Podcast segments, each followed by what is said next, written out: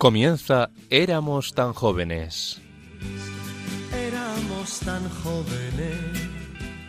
El programa de la Pastoral de los Mayores dirigido por el padre Nacho Figueroa. Y fue la verdadera razón de mi vida. Nuestros... Hola a todos los oyentes de Radio María. Iniciamos un nuevo programa en esta calurosa tarde del mes de julio, encomendándonos a la protección de nuestra Madre y Señora. Atrás se queda el invierno, la primavera es mejor.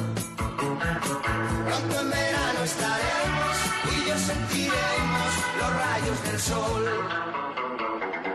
Vacaciones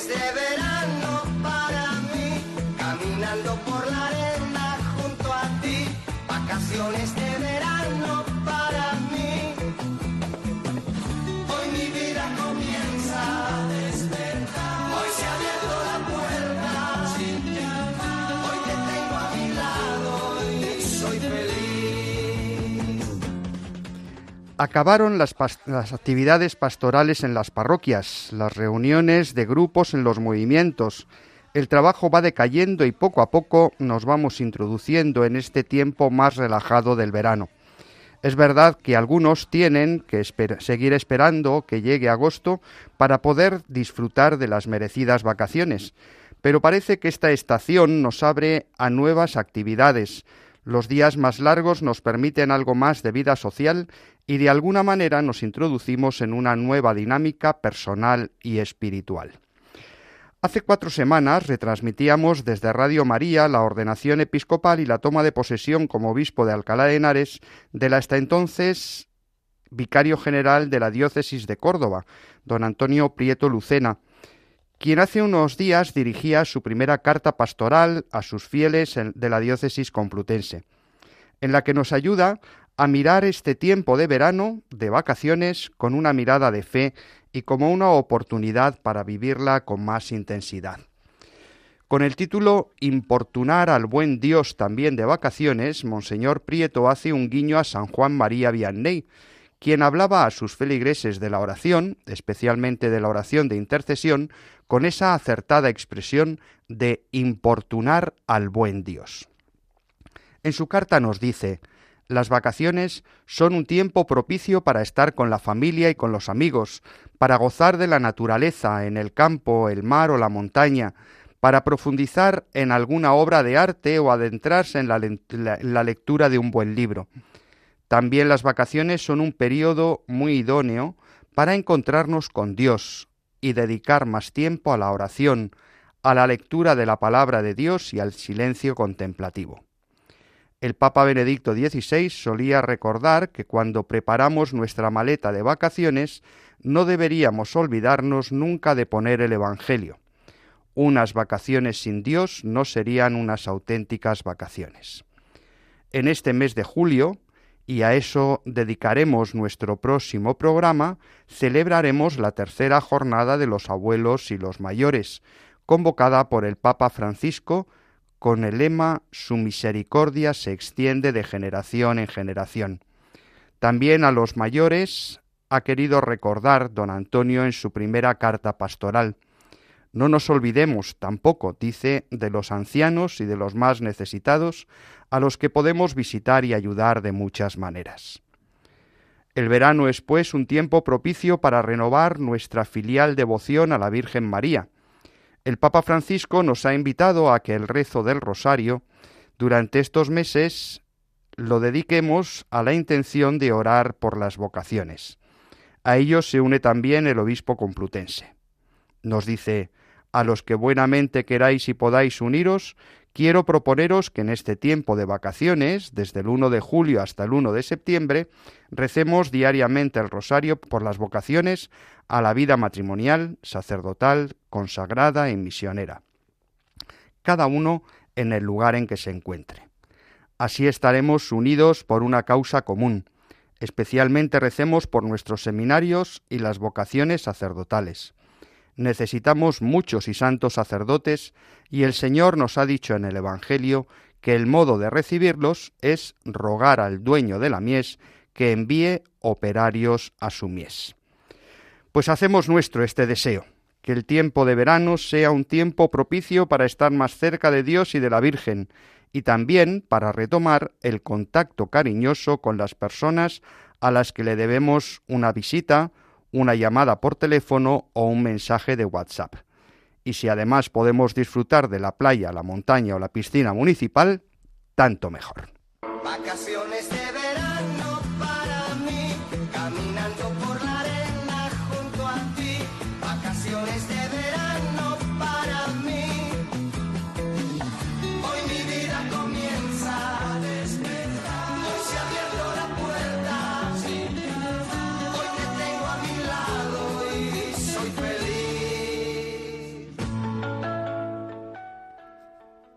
Nuestra querida Carmelita, la Madre Olga de la Cruz, priora del Carmelo de Loeches, concluirá el itinerario por la vida y la obra de San Juan de la Cruz, recordando sus últimos años de vida y especialmente su tránsito hacia, la vida eterna.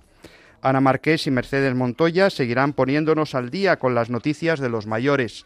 Por otra parte, Jaime Tamarit nos seguirá llevando a su rincón de gustar, seleccionando un par de piezas musicales con sabor a verano y con Victoria Pascua nos pondremos en modo viaje y seguiremos recorriendo los pasos del apóstol Pablo en su segundo viaje por la península de Anatolia. Pero los protagonistas de nuestro programa sois vosotros, los oyentes.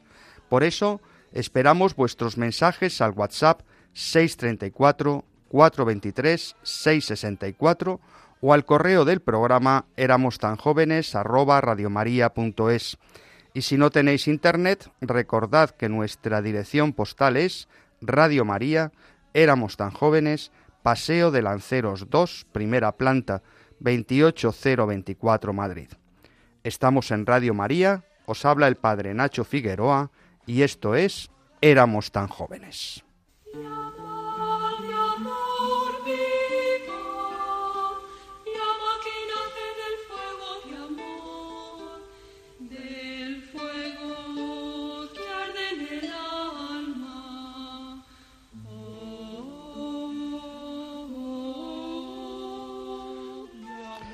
Nuestra querida Olga de la Cruz, priora del Carmelo de Loeches, nos habla, como decíamos, del tramo final de la vida en este mundo de San Juan de la Cruz. La escuchamos. La vida de Juan de la Cruz va a cambiar muy pronto. Han sucedido dos acontecimientos importantes. La Madre Teresa de Jesús ha muerto en 1582 y el nuevo vicario general es el Padre Doria, que ha establecido una nueva manera de gobierno que llama la consulta, de la que también forma parte, en principio, Fray Juan de la Cruz.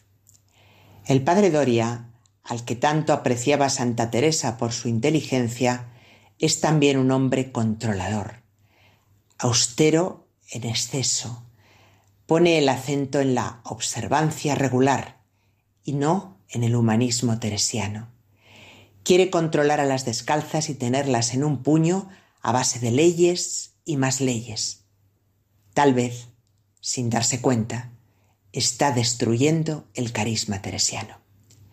Ha emprendido un proceso contra el anterior superior, el padre Gracián, el ideal de Santa Teresa, que no dejaba ciertamente de tener sus fallos, como todo ser humano, pero desde luego no los que le atribuía Doria. Gracián está de parte de las descalzas. Ellas solo quieren vivir las constituciones que Teresa les dejó y que fueron aprobadas por los descalzos y también por Roma. Al frente de este movimiento están las discípulas favoritas de Teresa de Jesús, María de San José y Ana de Jesús. Lo pagarán bien caro, pues serán terriblemente perseguidas. Obtienen una bula del Papa. Doria se enfurece, tiene gran poder en la corte española y lo utiliza en su persecución brutal contra Gracián, al que terminará por quitar el hábito de la orden y lo expulsará. Juan de la Cruz defiende ante Doria las descalzas, trata de convencerle y le reprocha las maneras que utiliza para con el padre Gracián. Y naturalmente, cae en desgracia. En la nueva consulta tendrá un enemigo acérrimo, el padre Diego Evangelista. Alguna vez, siendo Juan su prior, le tuvo que reprender y con mucha razón. Y éste le conserva un rencor que sus actos demostrarán que es verdadero odio. Estamos ya en 1591 y de este capítulo general, por primera vez en su vida, Juan de la Cruz, el primer descalzo, queda sin ningún oficio, porque se ha atrevido a oponerse al padre Doria y no ha tenido miedo de decir sus razones en el capítulo. Muchos piensan igual, pero no han tenido el mismo valor. Lo que se pretende es que no pueda ser nombrado visitador de las monjas, como éstas desean, y por eso le dejan sin oficio. Más adelante, pasado el peligro, el padre Doria quiere enviarle a Segovia como superior, pero Fray Juan lo rehuye y se ofrece para ir a la misión de México, y mientras tanto espera en un convento de Andalucía donde es muy querido, la Peñuela. Las monjas le escriben doliéndose de la injusticia cometida contra él. Juan de la Cruz les contesta con unas cartas que son dignas de leer una y otra vez, como muestra un pequeño botón. De lo que a mí toca, hija, no le dé pena, que ninguna a mí me da. De lo que la tengo muy grande es de que se eche la culpa a quien no la tiene, porque estas cosas no las hacen los hombres, sino Dios, que sabe lo que nos conviene y las ordena para nuestro bien. No piense otra cosa, sino que todo lo ordena Dios, y a donde no hay amor, ponga amor y sacará amor. En la Peñuela es feliz. No tiene cargo de responsabilidad por primera vez en su vida. Se dedica a la oración y al trabajo manual. El convento está enclavado en Sierra Morena. Silencio, belleza y el amor de sus hermanos. El 28 de septiembre de 1591 está enfermo de calenturas y con una pierna inflamada, por lo que el prior le manda a curar a Úbeda. En realidad quería mandarle a Baeza, pero Juan no quiere ir, porque fue rector allí y sabe que estará rodeado de cuidados y cariño. Y su consigna es padecer por Cristo. Los frailes en Úbeda le reciben encantados, pero no así el prior, que es amigo de su enemigo, y le da la peor celda, le obliga a asistir a los actos de comunidad con fiebre alta cuando casi no se tiene en pie. Le cambia el enfermero que le trataba con tanto cariño, prohíbe las visitas. Tales cosas hace que los frailes escriben al padre Antonio, provincial de Andalucía y compañero en Duruelo, que castiga al prior y hace que se atienda al enfermo con toda caridad.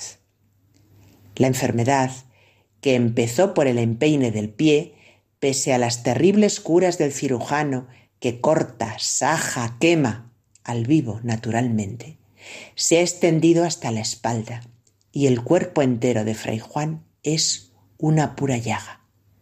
Tienen que colgar una soga del techo para que, agarrándose, pueda siquiera cambiar de postura. El 11 de diciembre dice al hermano Lego que le atiende, me voy de este mundo y quema las últimas cartas recibidas y que guardaba debajo de su almohada.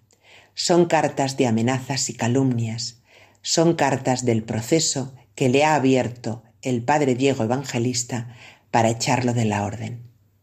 Es un acto supremo de caridad de Juan de la Cruz.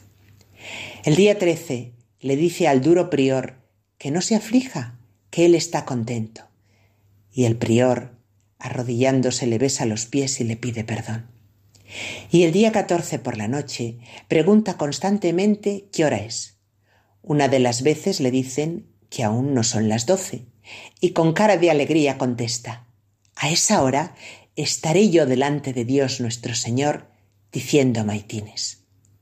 Los frailes, reunidos en su celda, comienzan a leerle por boca del prior la recomendación del alma pero Juan, dulcemente, le dice al prior, dígame, Padre, de los cantares, que eso no es menester.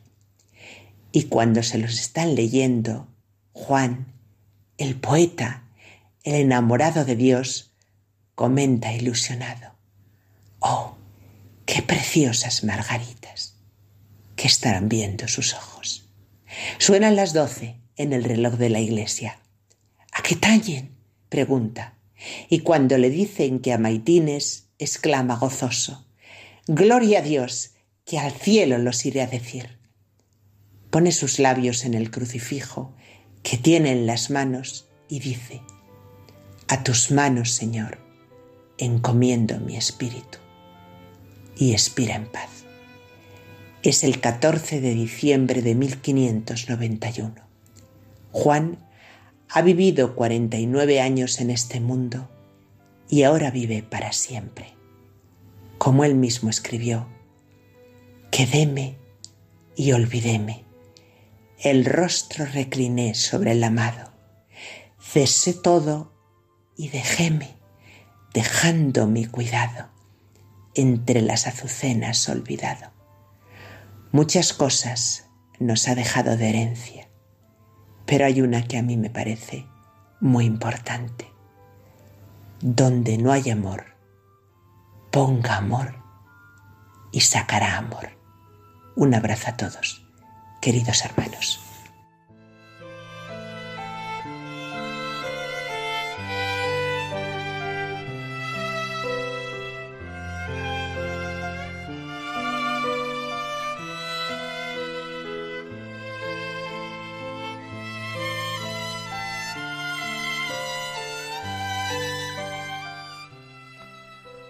Aunque las monjas carmelitas no se van de veraneo, sí que le vamos a conceder unas semanas de descanso, de trabajo en nuestro programa a la Madre Olga de la Cruz, pero cuando termine el verano volveremos a pedirle que nos siga hablando de los santos de su orden porque lo hace muy bien.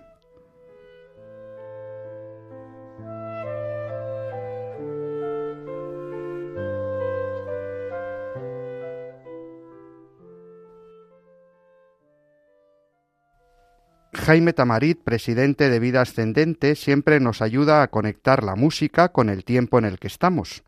¿Qué nos propones, Jaime, para estos días de verano? Buenas tardes, Nacho. Escogemos música para el verano. Hemos entrado en el verano y nos esperan días de descanso, lectura y meditación para los que traigo una música que nos ayude a soñar. Una música española para guitarra inspirada en los jardines de la Alhambra.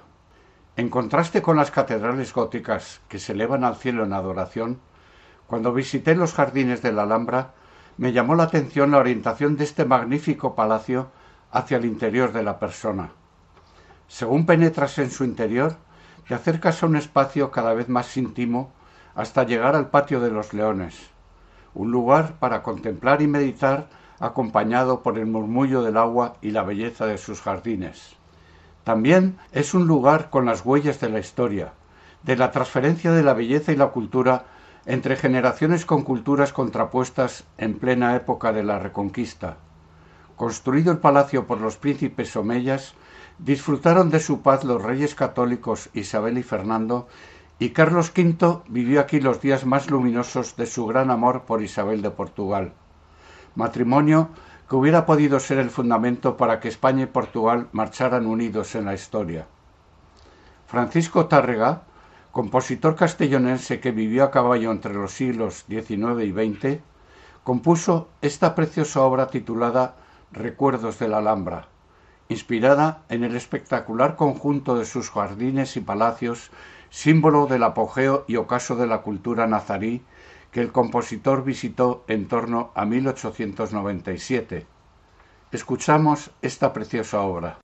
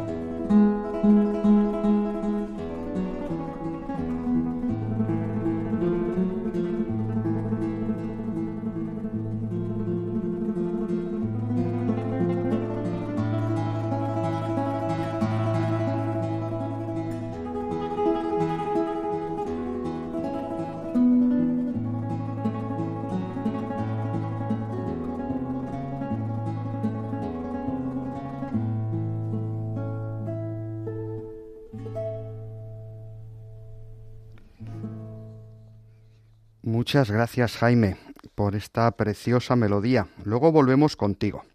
Nuestras amigas Mercedes Montoya y Ana Marqués elaboran cada semana el boletín de noticias sobre mayores de vida ascendente. Y para ayudarlas también a conocer noticias cercanas a vosotros, podéis escribir a nuestro WhatsApp 634 423 664.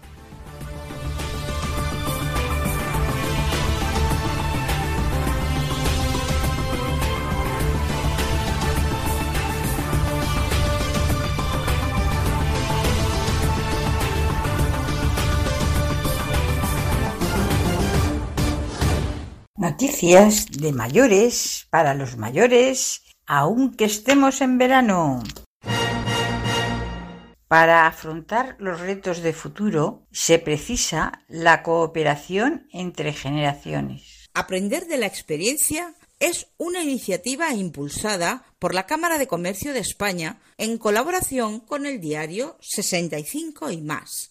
Durante la presentación de la campaña de puesta en valor del talento intergeneracional el 14 de junio en Cádiz, Óscar Curtido, delegado territorial de Sostenibilidad, Medio Ambiente y Economía Azul de la Junta de Andalucía en Cádiz, ha dicho que lo aprendido, el legado y la experiencia conviven con las nuevas herramientas, con las destrezas digitales y también con las nuevas maneras de afrontar cada día en un presente donde se precisa la cooperación entre generaciones para afrontar los retos de futuro, para seguir dando pasos en la buena dirección. Pedaleando hasta Dakar por diabetes. Por la diabetes tipo 1. Francisco Javier Martín Méndez, de 63 años, comenzó hace meses en una de sus mayores aventuras con el objetivo de recorrer más de 3.600 kilómetros en bicicleta desde su ciudad natal Écija, en Sevilla, a Dakar, para recaudar fondos para la investigación de esta enfermedad que sufre su nieto Juan José, 8 años. El pasado 20 de mayo llegaba por fin a Dakar, finalizando así un viaje muy duro, pero muy gratificante, asegura a 65 y más. He sentido la hospitalidad de los países por los que he pasado Marruecos, Sáhara Occidental, Mauritania y Senegal. Me han acogido para dormir como para comer y darme alimento. A la emoción de poder finalizar este gran viaje se suma la ilusión de ver que ha conseguido sobrepasar el objetivo de dinero previsto, recaudando en la plataforma de crowdfunding Mi grano de arena 5.314 euros de los 5.000 que pretendía conseguir. Nuestra más enhorabuena. Adiós al mito de los 10.000 pasos diarios. La ciencia aclara cuánto hay que caminar. Caminar 10.000 pasos diarios se convirtió en una ley que todos pensamos que debíamos cumplir. Sin embargo, ¿es real que debemos caminar exactamente esa cantidad de pasos al día para mejorar nuestra salud cardiovascular? Una investigación que publica The Lancet dice adiós al mito de los 10.000 pasos diarios. Han agrupado 15 estudios que fueron realizados entre 1999 y 2018 con casi 50.000 adultos. Su conclusión fue que para las personas mayores de 60 años la cifra ideal son 7.000 pasos al día. El análisis realizado también concluye que el riesgo de mortalidad se reduce en un 50% en adultos que incrementaron su cantidad de pasos diarios de 3.000 a 7.000 y que incrementar esta cantidad puede ser incluso perjudicial. Historia de superación. Presenta la tesis doctoral a los 104 años y resuelve un enigma de hace dos siglos. Nunca es tarde es uno de los lemas vitales más repetidos, pero que cuestan más de aplicar. Cuando llegas a cierta edad, da pereza o faltan fuerzas para empezar algo de nuevo. No es este el caso de Lucio Chiquito, un anciano colombiano de 104 años que recién ha acabado su tesis doctoral, después de 30 años de haberla empezado. Este centenario ingeniero aprovechó la cuarentena de la COVID para encerrarse en su casa de Medellín y culminar tres décadas de estudio. Además, gracias a sus observaciones, halló una fórmula matemática que permite calcular el caudal óptimo de un río para producir energía eléctrica, un enigma con más de 2.000 años de antigüedad. En cuanto pueda, presentará su tesis en la Universidad de Manchester, donde se graduó en 1947. ¡Enhorabuena! Yayoi Kusana, la artista de los lunares, las flores y las calabazas, figura clave del arte contemporáneo a los 94 años. Yayoi Kusama es la artista más cotizada del mundo. La nonagenaria nació en la ciudad de Matsumoto, en Japón, en 1929 y poco a poco se labró una carrera basada en pintura, escultura, performance e instalaciones, por lo que se ha convertido en una artista completa. Fue pionera de la contracultura, de movimientos tan importantes y conocidos como el pop o el minimalismo, antes de que otros artistas masculinos como Andy Warhol le hicieran sombra. Su cara era conocida, pero no lo suficiente como para que su arte le diera el sustento necesario para vivir. Años después de haber sido rechazada y relegada a un segundo plano por ser mujer y asiática, contó que Andy Warhol terminó copiando sus ideas y se hizo famoso por la repetición y la acumulación de lo que ella le había hablado tantas veces.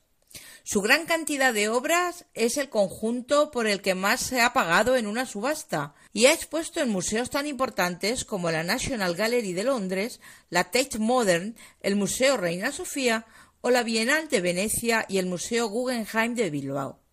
Lunares, flores y calabazas son sus pinturas más características. Y si quieres más información, síguenos en la página de Vida Ascendente www.vidaascendente.es.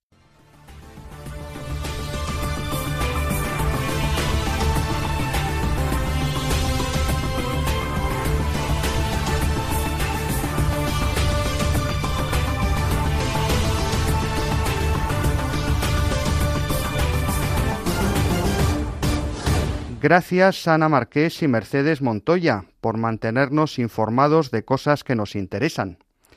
Victoria Pascua, directora de Prestur Peregrinaciones, hace unos programas que viene proponiéndonos seguir los pasos de San Pablo en el libro de los Hechos y en sus cartas apostólicas. Con ella nos ponemos en modo viaje.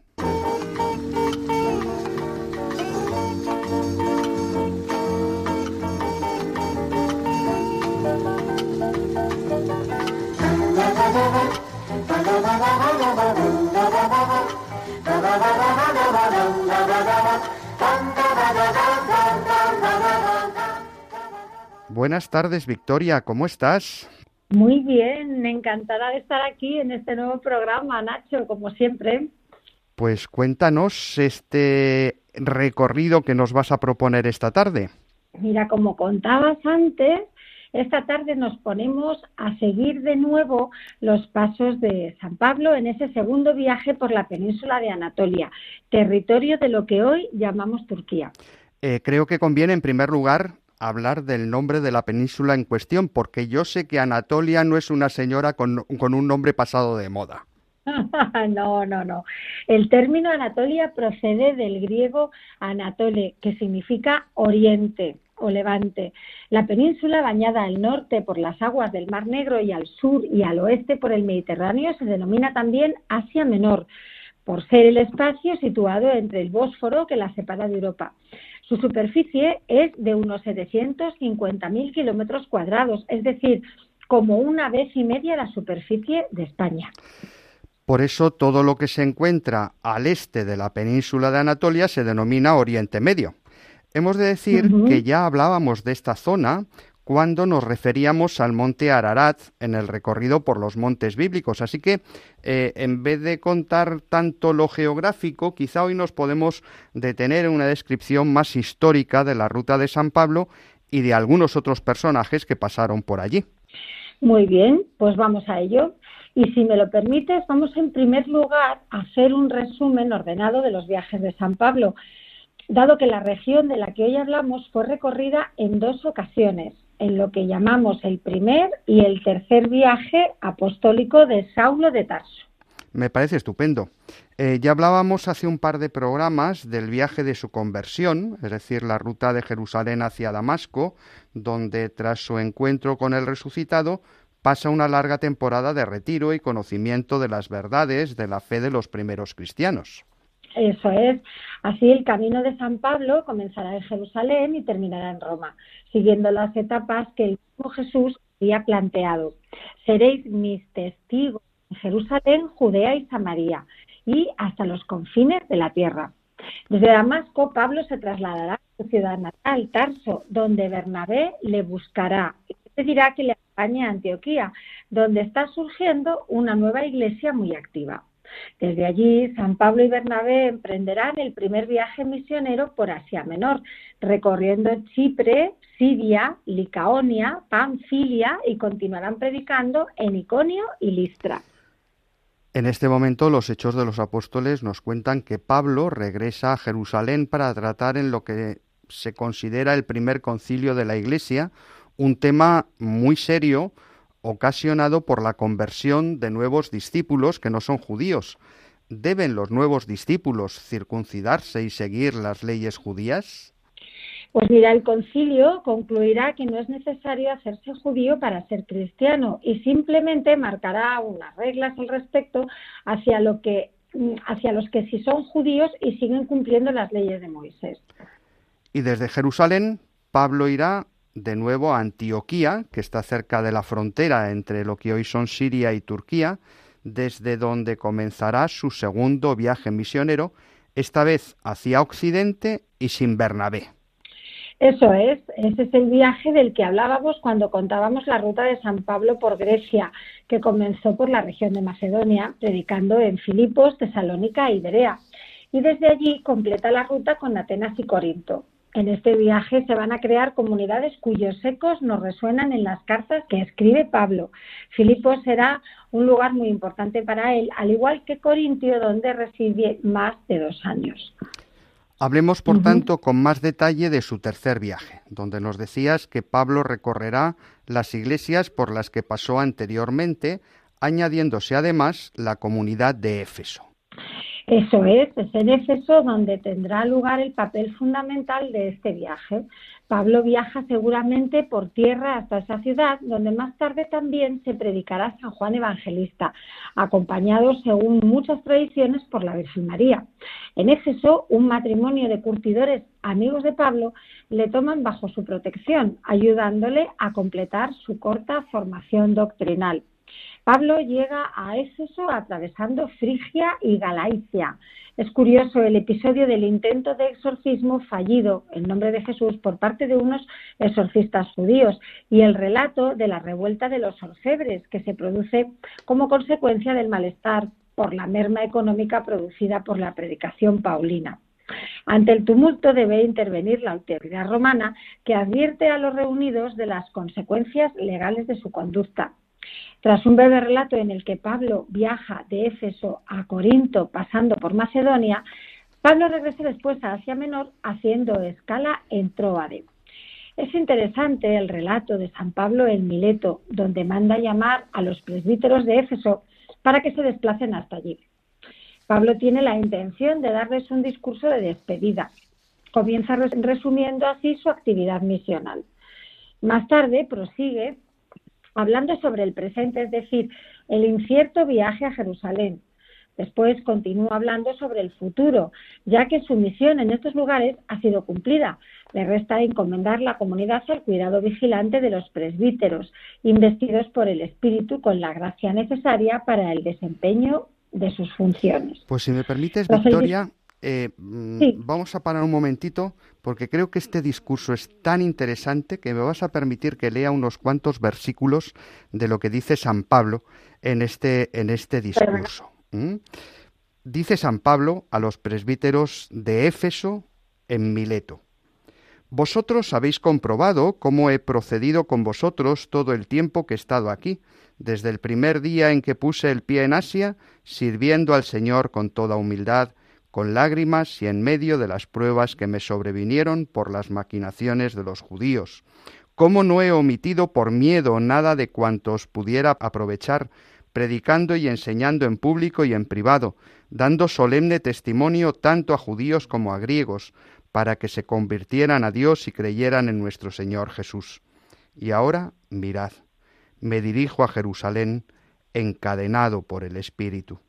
No sé lo que me pasará allí, salvo que el Espíritu Santo de ciudad en ciudad me da testimonio de que me aguardan cadenas y tribulaciones.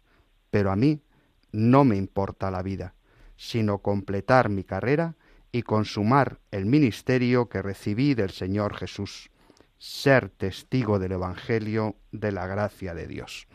¿A qué es precioso? Yo, cuando sea mayor, quiero ser como San Pablo. Pues cuéntanos qué pasa detrás de este discurso.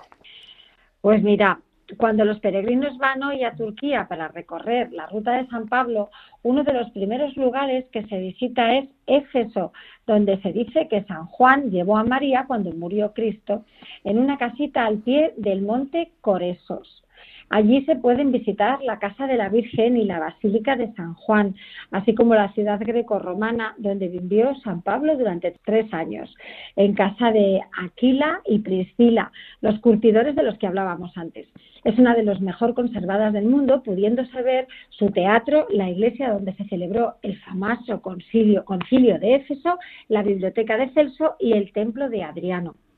Son aquí también muy interesantes las ciudades mencionadas en el libro del Apocalipsis, destacando entre ellas Conia, en la Biblia Iconio, que fue la capital del imperio Selyúcida por 200 años. Allí puede visitarse también la tumba de Mevlana, el filósofo que fundó la Orden de los Desviches, y lógicamente la iglesia de San Pablo en Conia. Otro lugar muy importante que los visitantes pueden disfrutar es la región de la Capadocia, donde puede visitarse la ciudad subterránea de Derinkuyu de los siglos VIII y IX, que tiene hasta ocho pisos bajo la tierra, con dormitorios, cocinas, comedores, capillas y todo lo necesario para sobrevivir de las persecuciones. El paisaje de la Capadocia es casi lunar, es un espectáculo. También pueden visitarse las iglesias rupestres del Valle Goreme con frescos del siglo XI. Y el viajero, ya que está en Turquía, no debe dejar de visitar Estambul, la Constantinopla que fue capital del Imperio Bizantino, recordada por la historia de la Iglesia por el Concilio de Constantinopla, con la Basílica de Santa Sofía de origen bizantino, maravillosa. Además, el peregrino no puede perderse la mezquita de Solimán el Magnífico y el Gran Bazar de Estambul, el hipódromo romano, la mezquita azul y la cisterna bizantina de Yerebatán. Y también, por último, muy interesante, la Basílica de San Salvador in Chora, cuyos frescos nos narran la vida de San José recogida en los Evangelios apócrifos. Y para rematar el viaje, la guinda del pastel puede ser la visita del Palacio Topkapi y un agradable paseo en barco por el Bósforo. ¿Qué te parece? Me parece maravilloso que me están dando unas ganas locas de volver a Turquía. Oye, para el próximo Pues programa te hago una propuesta. Como ya hemos recorrido la ruta de San Pablo de cabo a rabo, eh, se me ocurre una cosa. El programa va a ser justo la víspera de la jornada de los abuelos y los ancianos. ¿Qué te parece Ajá. llevarnos en un viaje virtual a la casa de los abuelos de Jesús, San Joaquín y Santa Ana? Pues mira, muy bonito, muy buena idea. Bueno, bueno, Lo pues vete preparándolo porque te toca. Victoria Pascua, como Perfecto. siempre, una maravilla contar unos minutos contigo. Un abrazo muy fuerte Muchas y no pases mucho calor. Un abrazo para todos. Hasta el próximo programa, Nacho. Hasta pronto, hasta pronto. Adiós. Pues Jaime Tamarit nos sigue proponiendo música de alta calidad, apta para este tiempo veraniego. ¿Qué nos ofreces ahora, Jaime? Una pieza musical que ha penetrado en el corazón musical español es el llamado Romance Anónimo, obra sencilla pero de una gran belleza. Esta pieza fue compuesta por el guitarrista español Narciso Yepes para la película Juegos Prohibidos, estrenada en 1952 y dirigida por el director de cine francés René Clement. Escuchamos este precioso fragmento musical interpretado por el guitarrista Pepe Romero. thank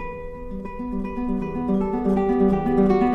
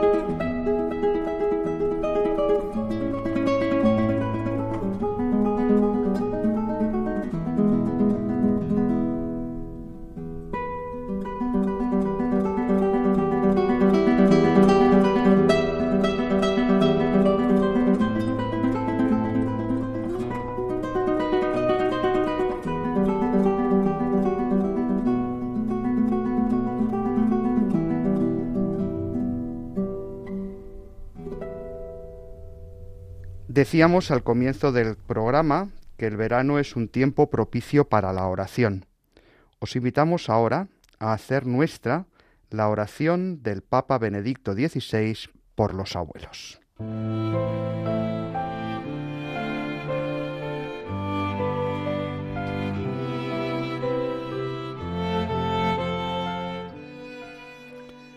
Señor Jesús, tú naciste de la Virgen María, hija de San Joaquín y Santa Ana.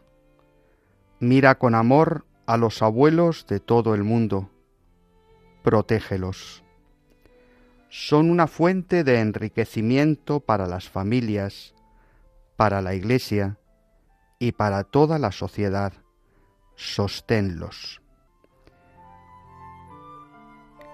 Que cuando envejezcan sigan siendo para sus familias pilares fuertes de la fe evangélica, custodios de los nobles ideales hogareños, tesoros vivos de sólidas tradiciones religiosas. Haz que sean maestros de sabiduría y valentía, que transmitan a las generaciones futuras los frutos de su madura experiencia humana y espiritual. Señor Jesús. Ayuda a las familias y a la sociedad a valorar la presencia y el papel de los abuelos, que jamás sean ignorados o excluidos, sino que siempre encuentren respeto y amor. Ayúdales a vivir serenamente y a sentirse acogidos durante todos los años de vida que les concedas. María, Madre de todos los creyentes, cuida constantemente a los abuelos. Acompáñalos durante su peregrinación terrena y con tus oraciones haz que todas las familias se reúnan un día en nuestra patria celestial, donde esperas a toda la humanidad para el gran abrazo de la vida sin fin. Amén.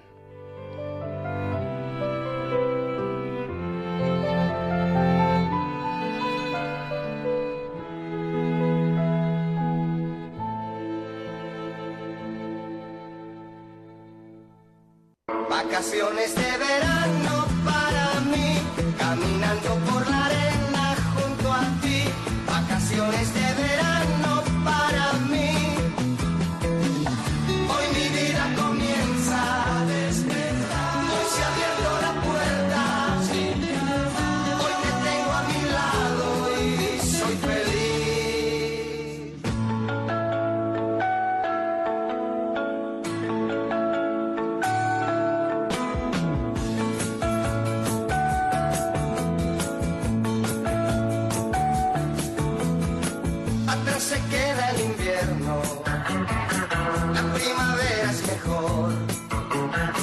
Pronto en verano estaremos y yo sentiremos los rayos del sol. Vacaciones de verano para mí, caminando por la arena junto a ti. Vacaciones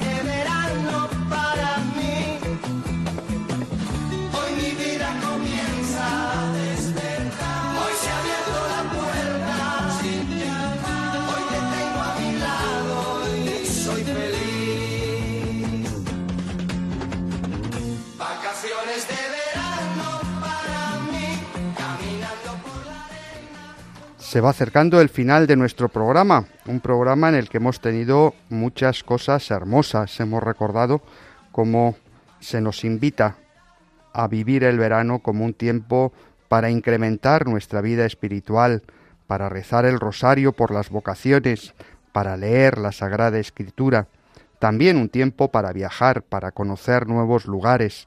Hemos viajado virtualmente al Asia Menor, a Turquía.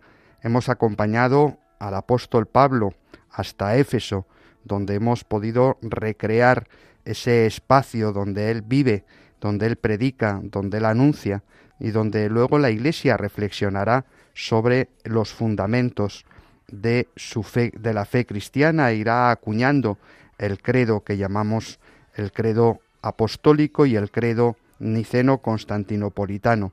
Hemos podido también escuchar noticias del mundo de los mayores y también hemos podido recrearnos con momentos musicales que nos han llevado a sitios hermosos. Concluimos así un programa más. Damos gracias a Dios por haber podido compartir estos momentos en las ondas. Ya sabéis que podéis volver a escuchar este espacio buscando en los podcasts de la web de Radio María por el nombre de nuestro espacio. Éramos tan jóvenes. Seguimos preparando también el encuentro internacional de personas mayores que tendrá lugar los días 2 al 6 de octubre en Huelva, Sevilla y El Rocío. Podéis pedir toda la información que deseéis, bien en la página web vidaascendente.es o bien escribiéndonos al WhatsApp de nuestro programa 634 423 664. Repito para que podáis coger papel y lápiz 634 423 664. También podéis mandarnos un mail a éramos tan jóvenes arroba radiomaria.es o podéis escribirnos también a nuestra dirección postal Radio María, éramos tan jóvenes, Paseo de Lanceros 2, primera planta, 28024, Madrid. Agradecemos, como siempre, su colaboración para poder hacer posible este rato de encuentro en las ondas a la Madre Olga de la Cruz, a nuestras amigas Ana Marqués y Mercedes Montoya, a Jaime Tamarit y a Victoria Pascua. Estuvo en el control Javi Esquinas y se despide de todos el Padre Nacho Figueroa. Que el Señor Jesús y su Madre la Virgen sigan cuidando de todos sus hijos y especialmente de los que este verano se sienten más débiles, de los ancianos que tienen la salud más delicada y acompañen a los que se sienten más solos. Nos encontramos de nuevo, si Dios quiere, dentro de dos sábados, en la víspera de la tercera jornada de los abuelos y ancianos, como siempre, a las seis de la tarde en la península y Baleares, a las cinco de la tarde en las Islas Canarias. Os dejamos con el rosario y luego las vísperas y la misa vespertina del domingo. Un abrazo cordial a todos nuestros oyentes.